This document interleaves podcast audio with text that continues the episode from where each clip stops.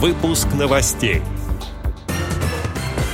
В Ульяновске состоялся Всероссийский фестиваль ВОЗ «Возраст смеху не помеха». Круглый стол на тему «Доступность общественного городского транспорта для инвалидов по зрению и других маломобильных групп населения» прошел в Общественной палате. Теперь об этом подробнее. В студии Антон Агишев. Здравствуйте. Круглый стол на тему «Доступность общественного городского транспорта для инвалидов по зрению и других маломобильных групп населения. Проблемы и решения» прошел в Общественной палате Российской Федерации.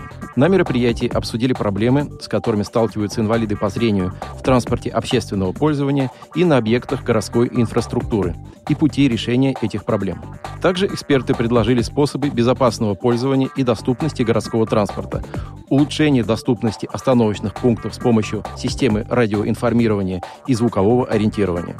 Председатель комиссии Общественной палаты по доступной среде и развитию инклюзивных практик Диана Гурцкая рассказала о ежегодном анализе Росавиации доступности аэропортов, который показал, что уже более чем 70 федеральных аэропортов используют специальные знаки, выполненные рельефно-точечными шрифтами, включая шрифт Брайля.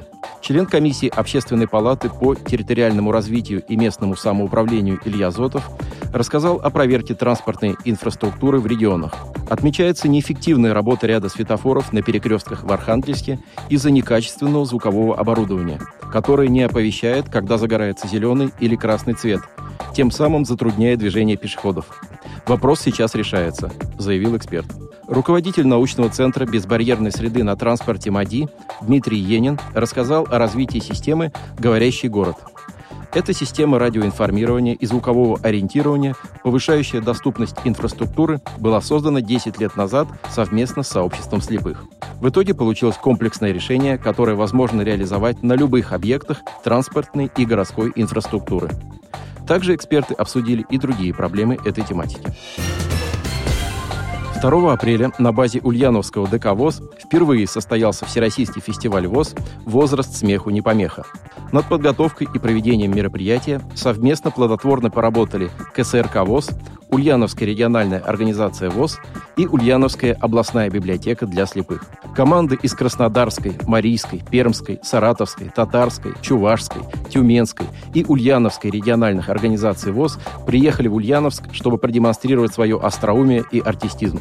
Команды успешно показали себя в четырех заданиях. Это музыкальный конкурс «Ретро-песня», конкурс пародии «Фильм, фильм, фильм», конкурс «Экспромт. Вот это логика» и юмористическая сценка с тифлокомментариями «Поколение Next» или «Отцы и дети». Все выступления транслировались ВКонтакте и на голосовом портале TeamTalk. По результатам работы жюри фестиваля премии были распределены следующим образом. Первую премию получила команда «Восхитительная молодежь» Пермской региональной организации ВОЗ.